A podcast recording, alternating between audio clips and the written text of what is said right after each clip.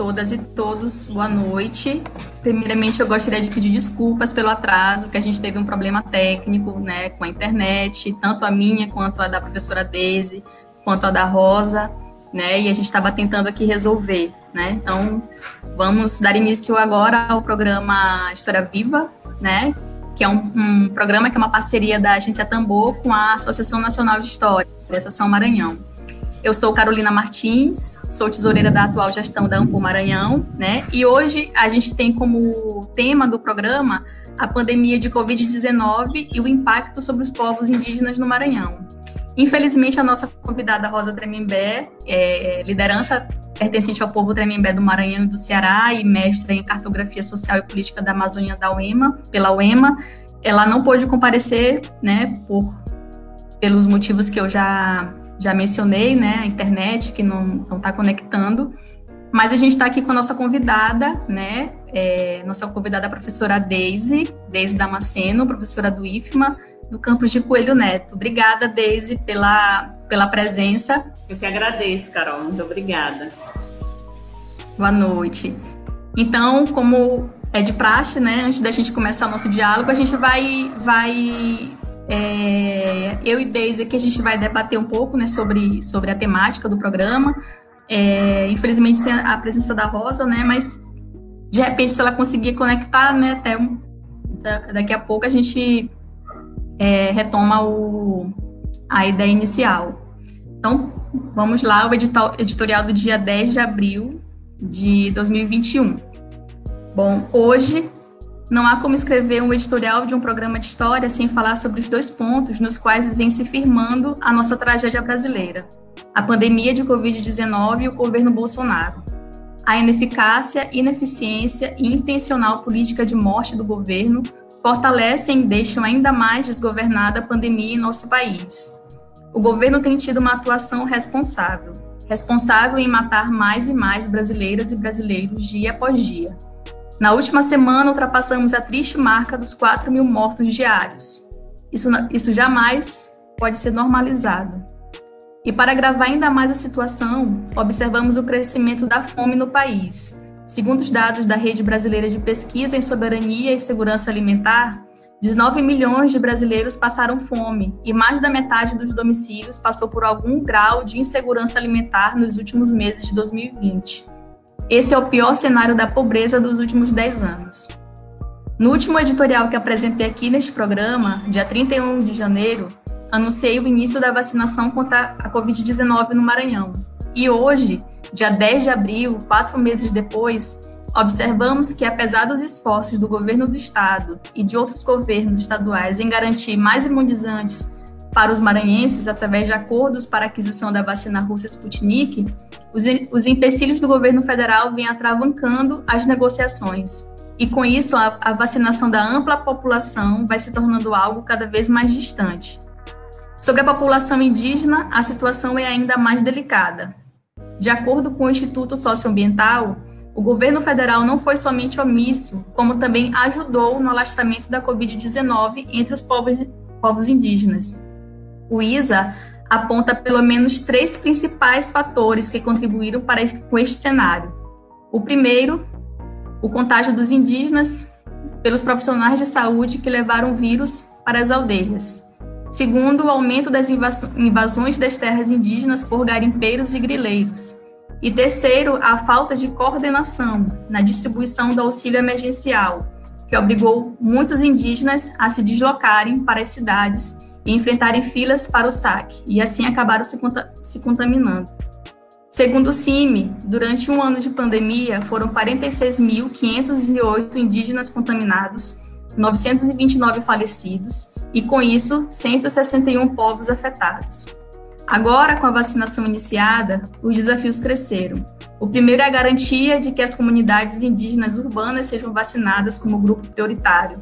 E a segunda, o combate às fake news, que vem dificultando a confiança das pessoas sobre a imunização. Bom, gente, eu espero que não tarde o dia que a gente possa falar somente de coisas boas, né, no nosso editorial.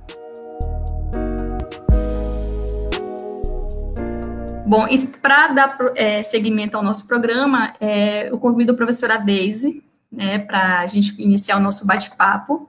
sobre a, a pandemia de Covid-19 no Maranhão, né? E os, quer dizer, a pandemia de Covid-19 e o impacto sobre os povos indígenas no Maranhão. É, Daisy, é, tu podes falar um pouquinho, né, sobre o, o que, que é a, a, Rede Convida, né, de onde surgiu a ideia, né, de, de, de formar o grupo. Fica à vontade, pode falar. Boa noite a todas, todos e todes. Estou muito feliz, né, em participar desse momento. Queria muito agradecer a Amplo Maranhão pelo convite, né, especialmente na figura da professora Leide, Leide Ana Caldas, que é minha companheira de História no IFMA Campus Coelho Neto, né, quem me fez o convite. E assim que a Leide me fez o convite, eu externei a ela o desejo que eu tinha de fazer essa fala com uma liderança indígena, né, dando voz a uma liderança indígena que pudesse também falar para nós um pouco desse contexto, né, como que eles têm é, vivenciado esse momento, né, da pandemia da Covid-19, como que isso tem afetado os povos indígenas no Maranhão. E aí, é, assim que, que me veio essa ideia de conversar um pouco com a liderança indígena, pensei no nome da Rosa, que infelizmente, como a Carol falou, não está conseguindo entrar, né, por conta do problema com a internet. E aí a gente estava aqui na, né, na, na, na, expectativa, na esperança da Rosa poder entrar para dialogar com a gente.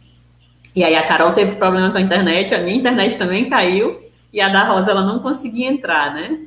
E como eu estou no interior, aqui está chovendo bastante, então vocês perdoem aí se começarem a escutar os trovões ah, no fundo aí da, da, da, minha fala. Certo, então, como a Carol começou, né, a professora Carol começou falando, é, a, a, o projeto Rede Covida, de mapeamento da Covid-19 entre povos indígenas do Maranhão, ele começou em maio do ano passado, né, nós começamos a nos articular, nós somos um coletivo, né, o coletivo Mururu, formado por quatro professores pesquisadores, né, é, três antropólogos e uma historiadora, que sou eu, é, e somos um coletivo pequeno, né, mas que, que conta com uma rede de apoio muito grande para conseguir mapear esses dados. Então, sou eu, o coletivo é formado por mim, professora Deise, pela professora Ana Caroline, da UFMA de São Bernardo, pelo professor Rodrigo Folhes, que é funcionário do governo, e pela professora Kátia Núbia, né, é, que são professores pesquisadores que têm toda uma trajetória né, acerca da questão indígena, né, em ações indigenistas, enfim, são antropólogos que atuam diretamente na questão, com a questão indígena. E quando nós começamos a mapear, ou quando nós nos debruçamos sobre a necessidade de mapear a situação dos povos indígenas no Maranhão, né? Nós pensamos, isso surgiu de uma inquietação. Por quê? Porque assim que os boletins começaram a sair no início da pandemia, no ano passado, é, nós identificamos que é, não apareciam números de casos da Covid entre indígenas, né? Nem entre quilombolas, por exemplo. Né? O, o, boletim ele trazia os números de uma forma genérica, né? muito traziam números gerais, homens, mulheres, faixa etária, mas não trazia é, nenhuma especificidade pensando, por exemplo, é, grupos étnicos, né, povos indígenas, comunidades remanescentes de quilombo, enfim, outros grupos. E aí nós vimos, por exemplo, que outros mapeamentos estavam começando a ser feitos em outros lugares do país, né, no Pernambuco, pensando povos indígenas. E quando começamos a entrar em contato com os dados acerca da pandemia da Covid-19 entre povos indígenas no Maranhão, pensando nos órgãos de saúde né, indígena, né, por exemplo, como o Departamento é, de Saúde Indígena, o DICEI Maranhão, né, é, Distrito Sanitário né, de, de, Especial de Saúde Indígena no Maranhão, o DICEI, eles traziam dados da Covid-19 entre indígenas também dados genéricos. Como assim, desde dados genéricos, né? É, eles não traziam qual povo estava sendo infectado, né? É, quando eles começaram a divulgar os óbitos, a gente também não conseguia identificar é, se esse óbito tinha sido do povo Guajajara, Temperá Guajajara, do povo Alaguajá, dos Tremembé, né? Enfim, se tinha sido os Canela. Então, a gente começou a ver a necessidade de mapear esses dados e de mapear esses dados de forma específica e diferenciada. né? Até para que políticas públicas pudessem começar a ser pensadas para esses povos, para esses, né? Porque se você consegue identificar qual é o grupo que está sendo impactado, qual grupo está sendo mais impactado, né? Aonde está maior o número de casos, você consegue pensar em políticas específicas para esses povos. Então, foi nesse, é, foi pensando em entender a situação sanitária desses povos, dos povos indígenas no Maranhão, frente à Covid-19, frente à pandemia da Covid-19, que nós começamos a nos mobilizar para mapear esses dados, né? Isso em maio do ano passado. No mês que vem a gente vai fazer um ano que está realizando esse projeto. Desde como é que é realizado esse mapeamento? Então, é, são várias estratégias metodológicas, né? É, que inclusive é, são, são muito difíceis de executar, né? Acho que o nosso maior entrave, a nossa maior dificuldade é ter acesso aos dados. E é isso desde o começo, né?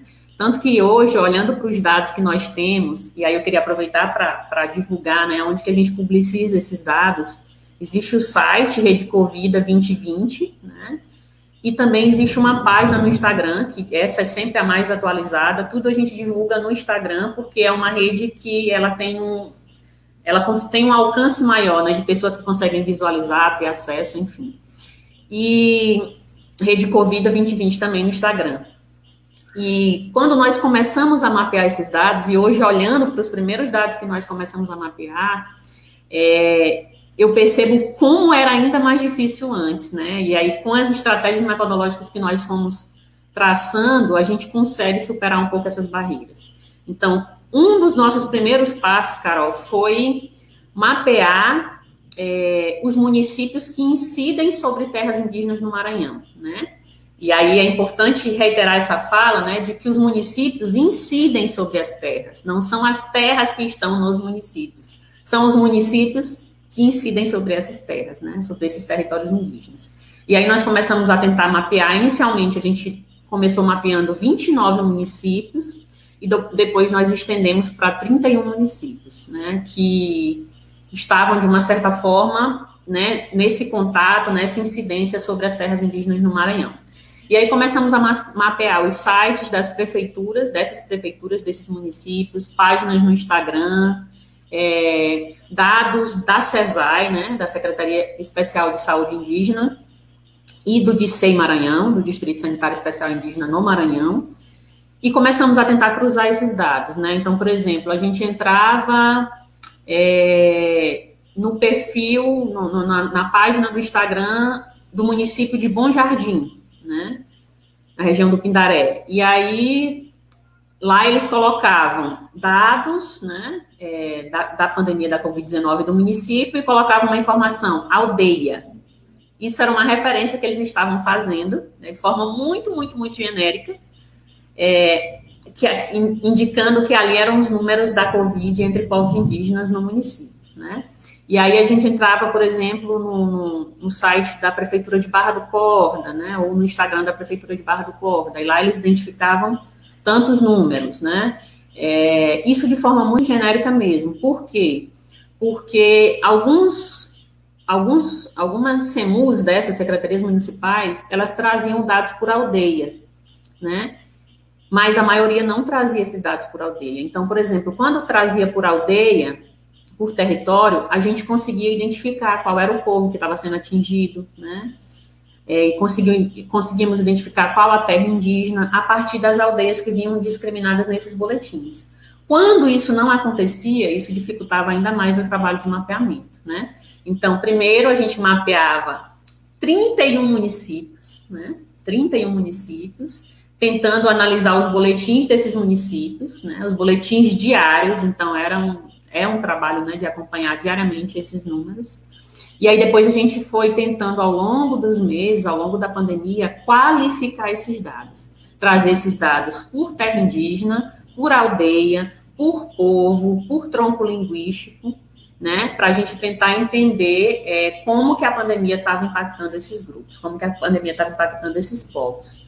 Então, e aí tem um rigor metodológico também, né, que a gente tinha sempre muito cuidado, continuamos com esse cuidado, né, de como divulgar esses dados, como ter acesso a esses dados e como divulgar esses dados. E o nosso primeiro boletim, ele veio em 31 de maio, 31 de maio de 2020.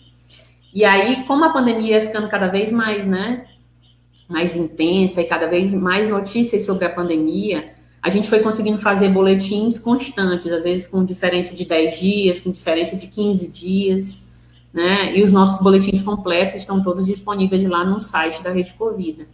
E com o passar do tempo, quando foi se aproximando, por exemplo, das eleições municipais de 2020, do ano passado, que aconteceram no mês de novembro, nós começamos a ter muita dificuldade de voltar a ter acesso a esses dados. Por quê? Porque muitas prefeituras deixaram de divulgar os números, né?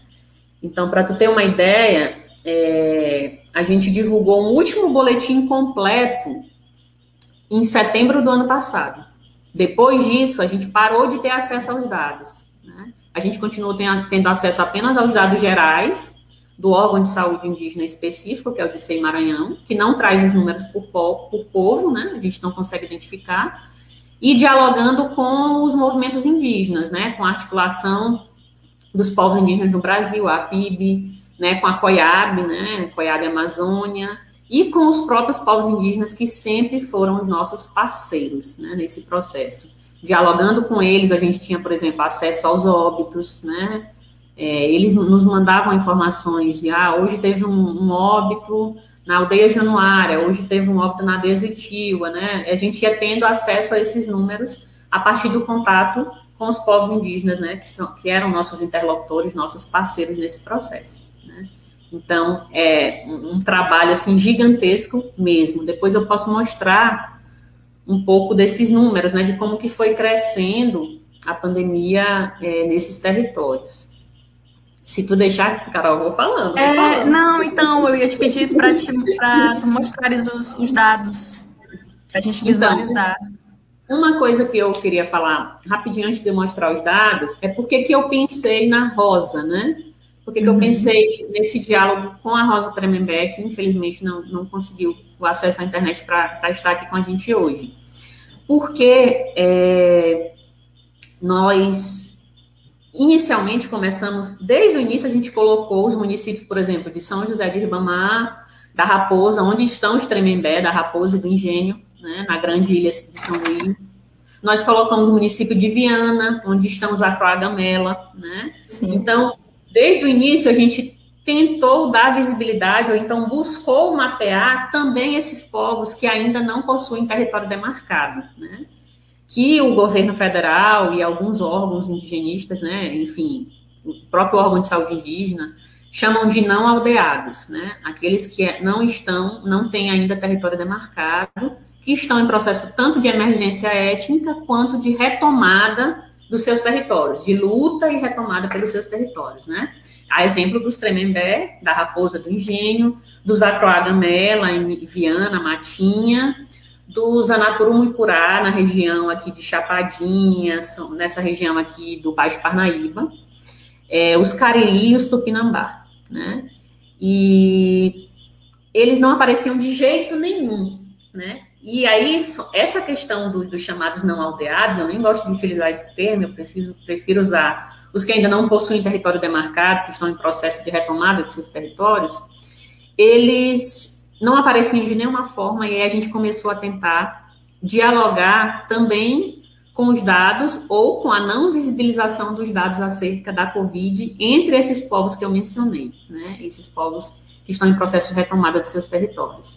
E aí, por exemplo, para tu teres uma ideia, a, o DICEI, né, ele se recusava a dar assistência aos povos é, que não tinham territórios não é, que não tinham territórios demarcados ou considerados povos em contexto urbano, né?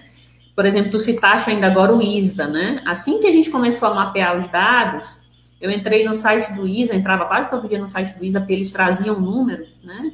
Número de indígenas contaminados, o número de óbitos, e eles reiteravam lá no site que eles também estavam tentando mapear os casos de, da Covid-19 entre indígenas em contexto urbano, visto que a CESAI e o DICEI não faziam esse mapeamento, não consideravam, não registravam os casos da Covid-19 entre indígenas em contexto urbano, né? E aí a gente começou a tentar buscar, mapear esses dados também é, desses povos aqui no Maranhão, no diálogo com a Rosa, no diálogo com, com Tugamela, né?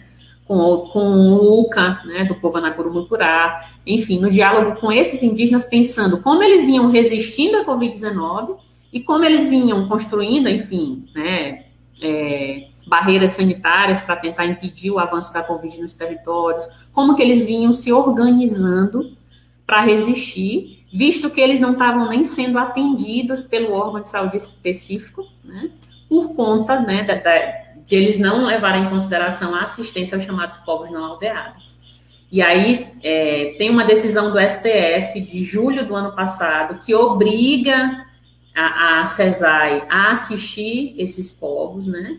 E mesmo com essa decisão do STF, esses grupos eles continuam resistindo e lutando e pressionando tanto o governo do estado do Maranhão quanto o governo federal para serem incluídos no plano de vacinação, né? no, no PNI, no Plano Nacional de Imunização. É, e não sei se vocês acompanharam, quem está assistindo a gente, ou a própria Carol, é, eles redigiram é, uma carta recentemente, acho que no início de fevereiro, do mês de fevereiro, se eu não me engano, né, é, pressionando o governo para que eles tivessem é, acesso, né, à prioridade no, no, plano de vacinação, porque eles ficaram de fora. E aí, logo depois, inclusive, o governo do estado do Maranhão se manifestou, dizendo que eles já tinham, no, na figura da sede POP, né, da Secretaria de Direitos Humanos, dizendo que os Tremembé da Raposa e do Engenho e os Acroagamela já estavam, sim, né, inseridos no plano, mas né, é, uma das questões que agravavam esse processo era exatamente a, a quantidade de doses, né, não tem vacina suficiente, enfim. Todo um debate que é muito interessante. Então, foi nesse contexto em que, inclusive, eu pensei em convidar a Rosa para ela falar dessa, de como eles têm se organizado, se mobilizado e resistido ao fato de, inicialmente, não serem assistidos pelo órgão de saúde indígena específico, né, e de serem assistidos pelo SUS, né, enfim, é, então, de não, é, de não, a, da indianidade deles ser de uma certa forma contestada, inclusive a gente vai publicar nos próximos dias um textinho, né, da rede sobre isso, falando dos critérios de indianidade, né, e das contradições desses critérios de indianidade que o Estado diz quem é ou não indígena e atrela né, essa, esse, essa definição ao território, né? E aí os indígenas que estão em processo de luta por esses territórios acabam ficando fora, né? E isso é muito grave, porque isso, inclusive, contraria, né, vai contra é, a Constituição Federal de 88, né, a Convenção 69 da OIT, que fala da autodeclaração dos povos, né, enfim, é, é, é um, um, debate muito interessante e é uma questão muito séria que a gente precisa publicizar, que a gente precisa se mostrar como né, é, parceiro e somar essa luta. Então, por isso, é, acho que a fala da Rosa seria muito importante para né, engrossar aqui esse caldo né, desse processo de resistência desses povos que eu mencionei. E aí queria aproveitar né, para reiterar que são os Tremembé da Raposa, Tremembé do Engenho, Acroagamela, Napurumpurá, Cariri e Tupinambá. Não sei se eu esqueci de algum, mas são esses povos que, inclusive, assinaram a carta, né, pressionando o governo do Estado. E a gente considera, inclusive, Carol, que foi uma vitória, de uma certa forma, botem muitas aspas nessa vitória, né, de, diante desse cenário é, nacional, né, e desse governo aí, dessa política de morte, né, do, do governo né, federal, que é, tem deixado cada vez mais de lado esses povos, né, e o acesso desses povos às políticas públicas específicas, né, e é, esse diálogo com o governo do Estado do Maranhão, com a sede POP, tem sido muito importante, né, de tentar viabilizar a vacina para esses povos, né, queria só reiterar esse processo. E aí eu posso mostrar alguns dados? Que eu te prometi? Pode, por favor. Inclusive, depois a gente pode organizar um outro programa com a presença da Rosa, né? Ótimo, ótimo. Deixa eu ver, só deixar aqui na janela específica.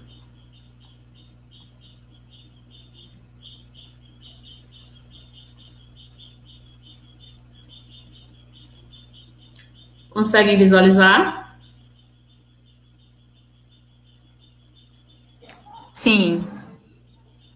Bom, aí foi um, um, um gráfico muito, é, inclusive ele né, já, tá, já é bem antigo, mas para vocês terem uma ideia de como que a pandemia ela se agravou, né, avançou nos territórios indígenas num curto espaço de tempo, né?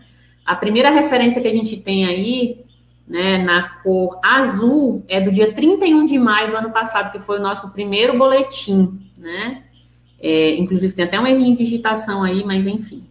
É, e aí no dia 10 de junho, né, esse que é o que está de laranja, né, esse número ele foi crescendo, crescendo, e no dia 21 de junho, né, ele já era considerado um número altíssimo. Isso pensando nas CEMUs, né, nas CEMUs de Amarante do Maranhão, de Arame, de Barra do Corda, Bom Jardim, Fernando Falcão, Grajaú, Genipapo dos Vieiras, Montes Altos e Sítio Novo, né, e aí deixa eu mostrar aqui um outro número,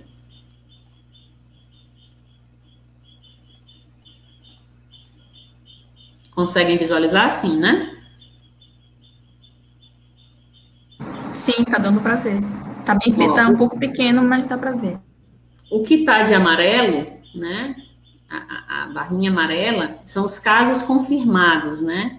Então, de 13 de maio, que foi quando a CESAI, né, e o DICEI Maranhão divulgaram o primeiro indígena contaminado no Maranhão, 13 de maio de 2020, em 20 de junho, 13 de maio de 2020, o primeiro caso. Em 20 de junho, já tinham, o número já chegava a 400, né, na faixa de 450 casos. Então, no intervalo de um mês, né, um mês e sete dias, um mês e uma semana, né, é, esse número ele foi crescendo consideravelmente. E aí a gente também fez uma análise de como que, é, quais os povos que vinham sendo atingidos, né, que que registravam o maior número de casos. E aqui, como vocês podem ver no gráfico, né, o, o povo, né, que foi mais impactado, né, pela Covid no Maranhão até o presente momento tem sido os Tenterra Guajajara. Isso tem várias explicações, né, várias hipóteses que a gente pode dizer. Primeiro que são, é, o, o povo Tenterra Guajajara é o que ocupa o maior número de terras indígenas no estado, ou seja, eles têm um, né, é uma um número né, demográfico muito maior do que os demais povos, e também são povos que têm muito contato né, com, com, com, os, não bran com os brancos, né, com os não índios, perdão. E aí também a gente registrou casos entre os capó, entre os cricati, entre os canela, entre os gavião cobier, entre os canela, tanto os ampaniecrá quanto o né, a gente também registrou casos né, entre eles, entre esses dois grupos. E aí eu fiz um, um, um comparativo, né, das nossas das nossas fontes, né, do que que a gente, como que a gente organizou nossos dados, para vocês terem uma ideia, né. No dia 31 de maio, a gente começou é, com os critérios da OMS, pensando no número de casos confirmados, infectados, suspeitos, né, e aí é, começamos com um número de 89 casos, isso em 31 de maio. Em 17 de agosto, esse número já era de 1.102 casos, né?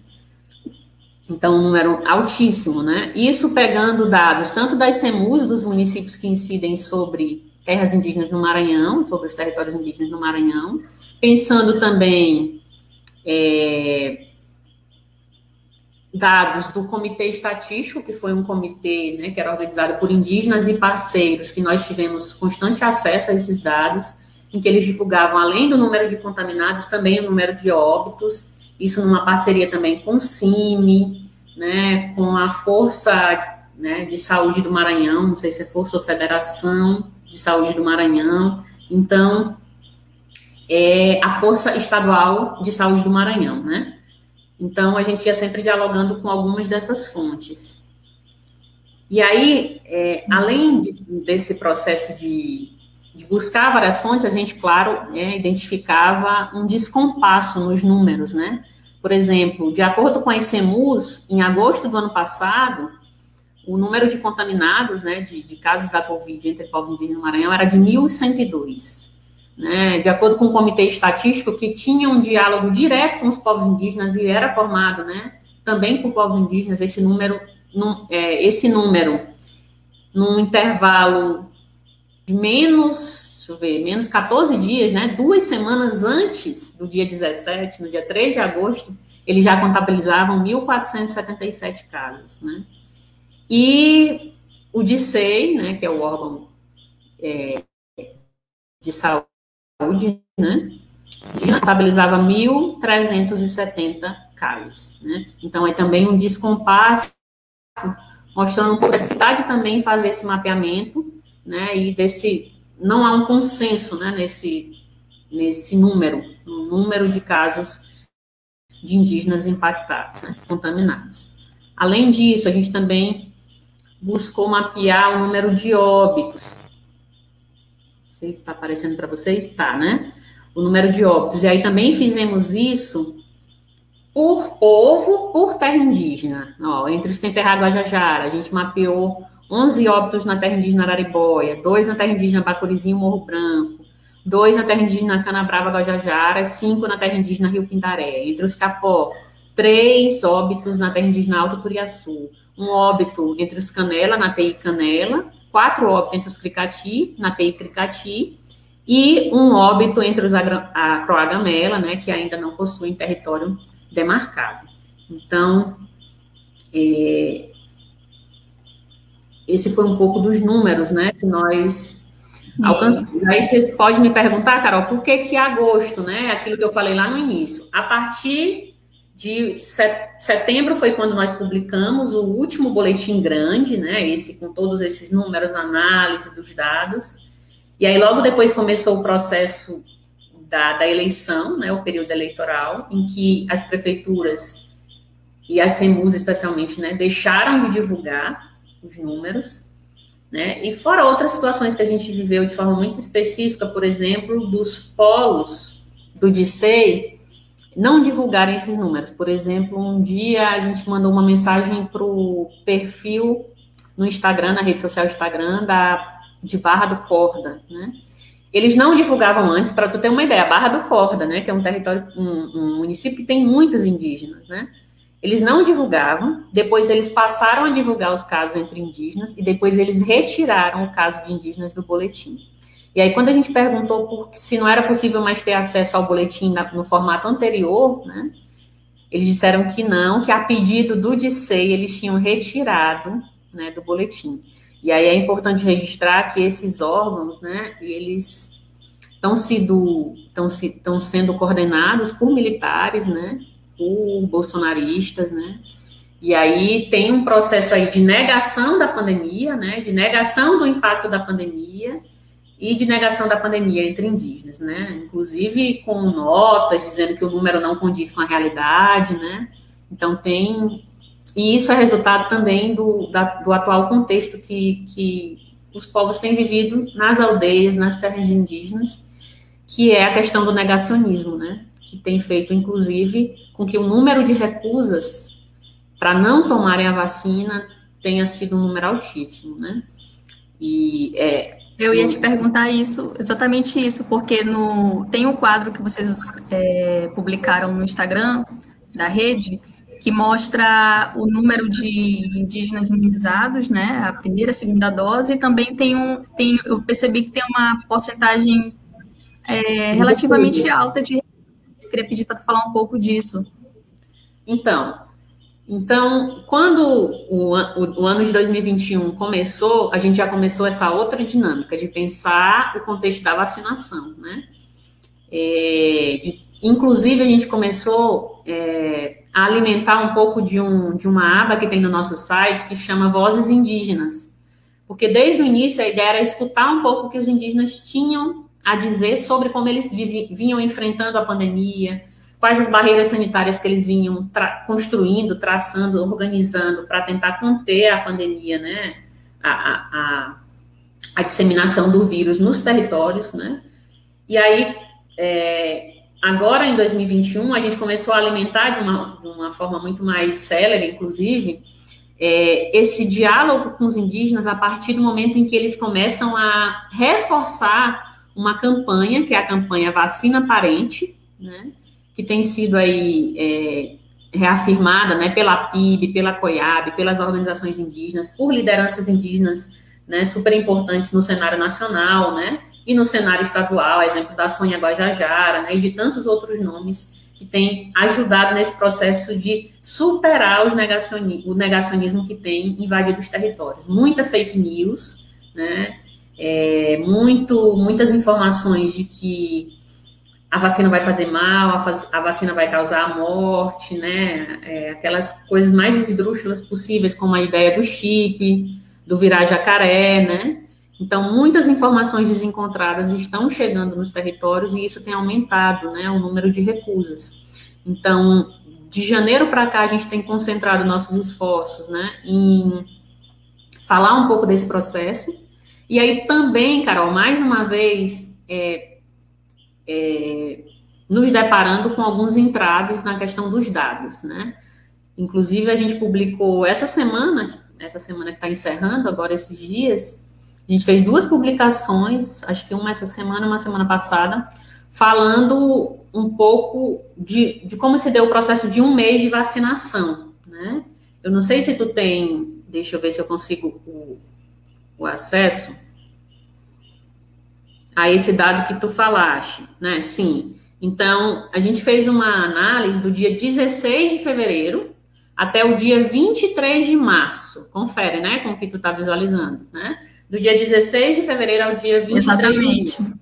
No dia 16 de fevereiro foi a primeira vez que a gente teve acesso a um boletim divulgado pelo Dicei Maranhão. E aí esse boletim ele trazia dados da primeira dose, ele trazia informações como número de total de vacinas solicitadas, que possivelmente tem a ver com o censo vacinal, né? Com o censo que é feito, né? De quantas pessoas naquele território vão receber a vacina. Esse censo, a gente não tem ainda informações muito precisas se ele aconteceu em 2020, antes da pandemia, ou se ele é de 2019, né? E aí daqui a pouco eu falo um pouquinho sobre isso, meu tempo está inclusive acabando. e então, 16 de fevereiro, foi o primeiro boletim. Então, nele vinham informações como número de vacinas solicitadas, número de doses aplicadas, número de recusas, e aí eles traziam algumas porcentagens. Isso por polo, né? Eles traziam esse número por polo. E aí, que polos? é, Amarante, Arame, Barra do Corda, Bom Jesus das Selvas, Grajaú, Cricati, Santinês, Viana e Zedoca, além, né, das casas de saúde indígena, na Casa em São Luís, Imperatriz e Teresina. Por que Teresina? Né? A gente conseguiu informação de que alguns indígenas do Maranhão são assistidos na Casa de Teresina, e aí é feito esse registro, né? E, bom, e aí, nesse primeiro boletim, o total de doses aplicadas era de mais de 9 mil doses, 9.036, mas o número de recusas era de 5.365 recusas, né? Um número altíssimo. Muito alto, né? Altíssimo. E aí a gente teve acesso a esse boletim mais amplo, que tem esses, todos esses dados que eu te falei, no dia 16 e no dia 18 de fevereiro. Entre depois disso, eles começaram a publicizar os dados num outro formato, que é o formato do vacinômetro. O formato do vacinômetro é um formato super reduzido, em que eles trazem só a porcentagem, né, do número de doses da primeira dose e, e do número da, e da segunda dose. Eles não trazem esse número por polo. Então, se eles não trazem por polo, a gente não consegue identificar quais são os povos que estão alcançando o maior número de imunização, estão recebendo o maior número de vacinas. Isso dificulta essa sistematização, que é um pouco o trabalho que a gente faz, de sistematizar esses dados que são, são brutos, né? E qualificar esses dados, né? Fazendo inclusive a análise desses dados. E aí eles trouxeram o modelo do vacinômetro, por vários boletins, e no dia 23 de março a gente teve acesso a um novo modelo no formato amplo, né? Aquele formato anterior, que traz os números por polo e o número de recusas, inclusive, né? Que inclusive teve um, um, uma diminuição de 5 mil para 3 mil, né? 3 mil e alguma coisa, não sei o número preciso, mas em alguns polos esse número ainda é considerado altíssimo, como por exemplo no polo de Barra do Corda. Né? Inclusive a gente fala isso em um dos nossos boletins. Então, esse é o cenário, muito negacionismo, né? E aí, por isso a importância, inclusive, da gente publicar os vídeos do Vozes Indígenas, né, de indígenas dizendo eu tomei a vacina, eu estou bem, é, vacina parente, é preciso se imunizar contra essa doença que tem nos atingido. E aí, Carol, é importante falar da vulnerabilidade dos povos indígenas, né? E do cataclismo biológico, né? Tem até um, um antropólogo estadunidense que usa esse termo, né? Do cataclismo biológico, de como as, como ao longo da história do contato entre índios e não índios, né? É, o número, o grau de, de, letalidade é muito alto, né? A forma como eles é, são impactados. E aí, várias epidemias, varíola, gripe, né? E com a Covid-19 não foi diferente. Ela chegou nos territórios, muitos povos conseguiram construir barreiras sanitárias para impedir esse avanço, mas ela chegou nos territórios, levou muitos deles a óbito. E aí, só para finalizar, teve uma coisa bem que tu falaste no início, que tu disseste que muitos profissionais de saúde indígena levaram ah, o vírus Não, não profissionais de saúde não indígenas. Não, muitos profissionais da, é, da saúde indígena, profissionais da não, saúde. Da é, saúde tipo, não indígenas. Não, que eles atuam na saúde indígena. Então, são profissionais isso. da saúde indígena. Exato. Isso, e, Ah, sim, isso, sim. Isso. E aí teve um caso de contaminação entre os Auá, aqui, né, os Auá, que, os Auá Guajá, que, né, não sei se todos têm conhecimento, que são um povo de contato recente, né, um dos últimos aí é, a terem contato, né, esse contato mais intenso, e uma família é, do povo Alaguajá se contaminou na casaia aqui em São, aqui em São Luís, em São Luís, né, se contaminou na casaia em São Luís, o que foi considerado gravíssimo, né, então eles foram até a CASAI, a Casa de Saúde Indígena, para tratar de uma outra doença e acabaram se contaminando, né, é, com a Covid-19. Então, isso também é muito grave, né? E aí eu lembrei que tu falaste lá no início e só queria reforçar de como, né, é, eles têm sido impactados, né? É, e isso tem a ver com vários fatores, a vulnerabilidade desses povos, né? Enfim, é uma situação gravíssima e que a gente precisa visibilizar mesmo. Sim, com certeza. E essa tua fala é muito importante. Daisy, eu vou aqui ler os comentários, né? Quero agradecer a presença de todos e todas que estão acompanhando é, o nosso programa, o professor Vitor, a nossa colega da Maranhão, a Leide, é, Fátima, Janete Amorim, a nossa colega da Nila, Ana Carolina Amorim, a nossa colega da também, Jenny. A Nila fez uma pergunta aqui, aí eu vou, vou logo ler a pergunta dela, depois a gente pode, pode responder. Vocês estão fazendo tudo de forma voluntária ou se há algum financiamento para pesquisa, né, para o coletivo? Essa é a primeira pergunta. Aí a Fátima fez um comentário. Embora não haja perspectiva desse governo da morte promover políticas públicas em qualquer segmento que não seja de empresários bilionários, as pesquisas e a ciência não podem parar. Em Alcântara, uma parcela significativa da população tem medo de tomar vacina resultado do desserviço que o, que o líder maior do genocídio, do genocídio no nosso país presta à população, na construção do seu projeto macabro de extermínio dos povos indígenas e quilombolas. É exatamente isso, Fátima. Exatamente. O Arsenildo também está aqui, presente, a Aline, é, a Anila também fez um comentário, né, diante de tantos ataques do governo federal, que inclusive cortou 96% do orçamento para o censo do IBGE, o mapeamento dessa categoria se torna, de, se torna fundamental, de fundamental importância para futuras pesquisas. Estão de todas as formas tentando esconder as provas do genocídio, exatamente. Mas da história ninguém escapa. Parabéns à rede por contribuir com o que serão fontes futuras.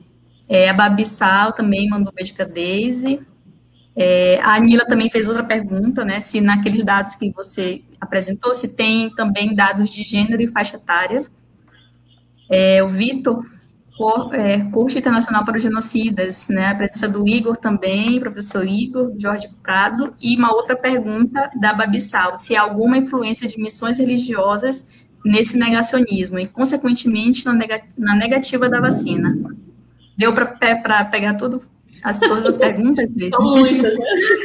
Sim, sim. Eu vou começar respondendo a Babi, né? É, obrigada pela pergunta, Babi. É exatamente isso, né? Um, uma interferência muito grande, né, das missões religiosas nas aldeias, infelizmente, né, está muito atrelado ao protestantismo e ao crescimento do protestantismo nas aldeias, né.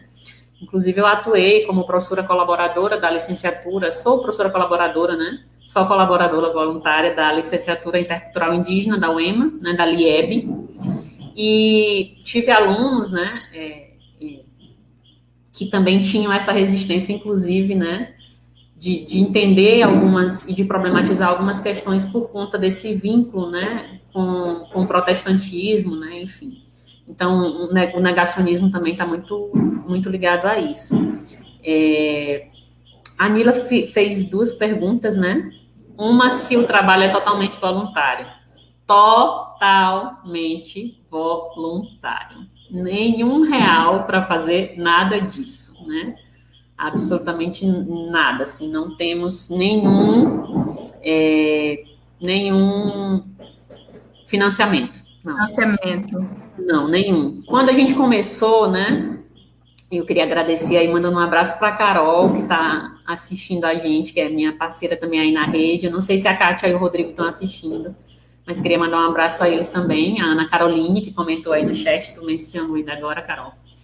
É, então, quando a gente começou em maio, a gente começou num ritmo, né? E assim que a gente começou, as aulas no, no IFMA, eu sou professora do IFMA, Campos Coelho Neto, elas ainda não tinham começado, né? A gente ainda não tinha começado as aulas síncronas, né? Que só começaram depois de que o IFMA lançou várias portarias, enfim, começaram em julho. No campus que eu trabalho começou, começou em julho com o projeto piloto. Então, maio e junho, eu, eu intercalava os, os trabalhos da rede com os trabalhos com os alunos de forma assíncrona, né, enfim, e com a maternidade, com as questões né, de casa, com o trabalho, cuidado com a casa e com com a Isis, que é minha filha, uma bebê de um ano de idade, né? E os outros colegas, Carol, Kátia e Rodrigo também, intercalando os trabalhos da rede com as outras demandas que eles tinham. Quando é, algumas atividades começaram a retornar, a Carol voltou para a sala de aula, e voltei para a sala de aula, a gente começou a ter muita dificuldade de fazer, de mapear, porque isso requer muito tempo. Até hoje requer muito tempo, né? É, isso exige muito, assim, ficar é, analisando dado por dado. Essa semana a gente publicou um dado na, na, na, na rede social Instagram. Não sei se quem acompanhou, estou olhando aqui para ele, uma tabelinha com dois boletins e com uma, 12 polos, e com a porcentagem da primeira dose, da segunda dose, o número de recusas do dia 18 de fevereiro, com a porcentagem da primeira dose, da segunda dose, o número de recusas no dia 23 de março. Então, tem que conferir se esses números estão certos, tabular esses dados. É, é, assim, é um trabalho gigantesco, gigantesco, que demanda muito tempo, muita dedicação. E aí tem o fato de que nós, né, somos historiadores, antropólogos, temos muito cuidado com a, também com a escrita, né, com o cuidado com a problematização desses dados, né? E então é um trabalho mesmo assim muito, muito que requer muito tempo mas que é totalmente voluntário, até o momento totalmente voluntário. Eu acho que a Anila, né, falou isso também em um dos comentários que ela fez, dizendo que isso que a gente está produzindo são fontes para trabalhos futuros. Exatamente é esse o cuidado que a gente tenta ter ao máximo com os números que a gente disponibiliza e com as análises que a gente faz. Porque a gente tem é, esperança de que, apesar de estarem tentando silenciar e apagar né, é, a nossa própria história e tudo que nós temos vivenciado, e a forma como temos resistido né, a, esse, a esse governo da morte, a essa política da morte do governo federal, a gente está deixando tudo registrado né, para futuras pesquisas. Então, a ideia também é produzir essas fontes. Essa, essa semana, a Kátia, que é uma colega da rede, né, a professora Kátia Núbia, ela disse algo super interessante, assim, eu fico pensando é, na pessoa que vai ler isso daqui a 10 anos, daqui a 5 anos, né? Que vai ler com cuidado essa tabulação dos dados e a análise que a gente está tentando fazer disso. Então, é, é um trabalho de formiguinha mesmo, né? E é totalmente voluntário. E aí ela fez uma outra pergunta sobre gênero e faixa etária, né? Sobre os dados. Não, alguns sim, alguns, alguns é, alguns é possível mapear, por exemplo, quando a gente tinha acesso aos dados do Comitê Estatístico, que depois eles pararam de fazer e a justificativa que eles deram, né, é que era muito difícil fazer. E a gente entendeu porque a gente sabe que é difícil tabular, né? Eles, faltavam é, força, né, e mão de obra para fazer essa, esse, essa qualificação dos dados, mas eles traziam, eles traziam terra indígena, aldeia, faixa etária, gênero e nome e acho que só. E aí, por exemplo, o CIMI trazia uma tabela em que eles apontavam se tinha sido a causa, tinha sido a Covid ou tinha sido só suspeita de Covid. E a gente tentava colocar nos nossos boletins, em especial, os casos confirmados, né? Aqueles, inclusive, que tinham no, no registro de óbito, tinha que foi confirmado, né, o óbito pela Covid. E aí a gente tentou fazer isso de uma outra forma, Nila, né? É, nós sempre divulga, divulgamos, né, no, no Instagram, os óbitos, aqueles que a gente tinha acesso, aí a gente divulgava o nome, é, a idade, a terra indígena e a aldeia a que eles pertencem. E a gente tem um projeto de alimentar o site, né, com um memorial indígena, com o nome de todos aqueles indígenas no Maranhão que faleceram de Covid. Mas para isso a gente precisa pegar a autorização das famílias, então isso requer um trabalho maior. É isso. A outra pergunta, Daisy, foi da Babissal, se há alguma influência de missões religiosas no negacionismo e, consequentemente, na negativa da vacina. Então, respondi lá no início, sim, né? Foi a primeira que eu respondi. Sim, foi. Certo. É, tem é, relação direta. É verdade. A Fátima está dando parabéns pelo trabalho, né, de extrema importância Uma para a resistência dos povos indígenas que eu queria dizer para a Babi, assim, tem essa influência, né, da, né, das missões religiosas, né, do avanço do protestantismo nas aldeias, né, mas tem algumas coisas que a gente tenta pensar com muito cuidado e analisar também com muito cuidado, né, que é uma certa desconfiança é, que muitos indígenas têm a tudo que vem do mundo branco, né, dos não índios que, e que é muito é, compreensível, né? o que vem, o que vem, né, é, dos não índios para eles, né, tem que ser tem que ser olhado com muita suspeita mesmo, né? Até porque historicamente eles estão vivendo esse processo aí, né, de expoliação dos seus territórios, das suas riquezas, né, de genocídio, enfim. Então é, é importante também dizer que apesar de que a nossa interpretação é de que a principal razão do negacionismo nas aldeias é a influência das missões religiosas, a gente entende que também pode, possam ter outros elementos, como a própria desconfiança do que vem do mundo, né, do mundo dos não indígenas, né, aquilo que é oferecido, daqueles que não fazem parte do grupo deles, né.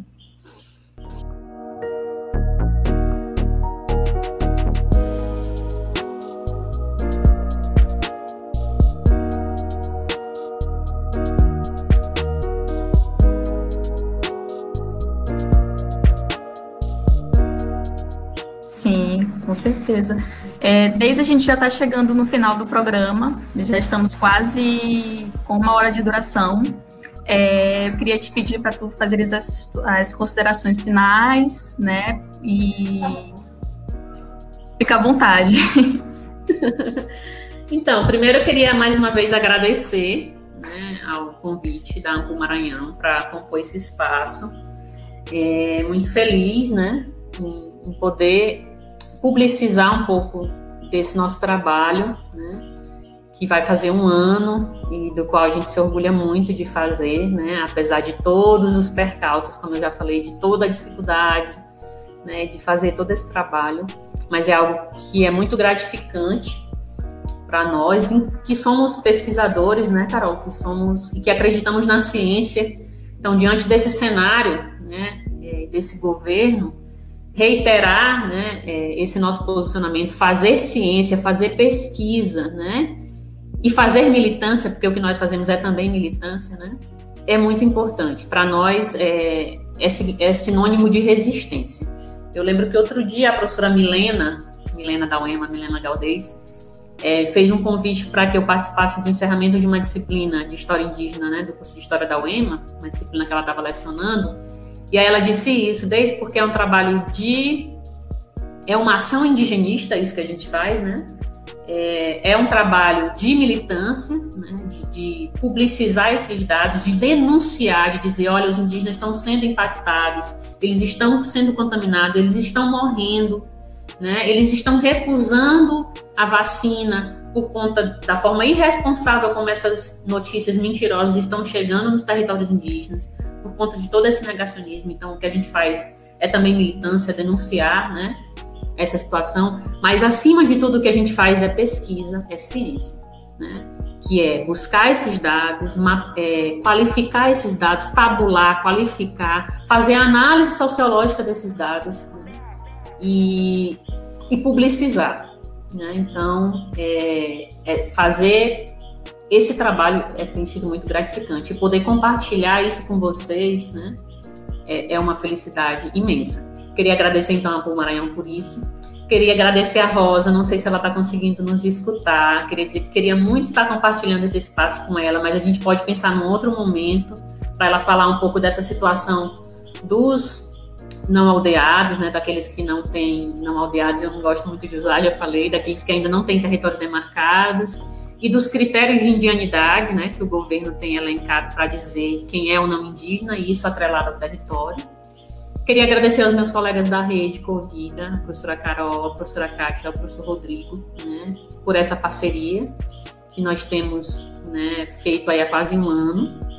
E todos os parceiros da rede, especialmente os indígenas, né, que são os nossos principais parceiros, né, com quem nós mais dialogamos. E é, eu acredito que é por eles né, que esse trabalho também existe. Né, é a favor dessa causa que a gente continua há quase um ano realizando esse mapeamento. É isso. Muito obrigada.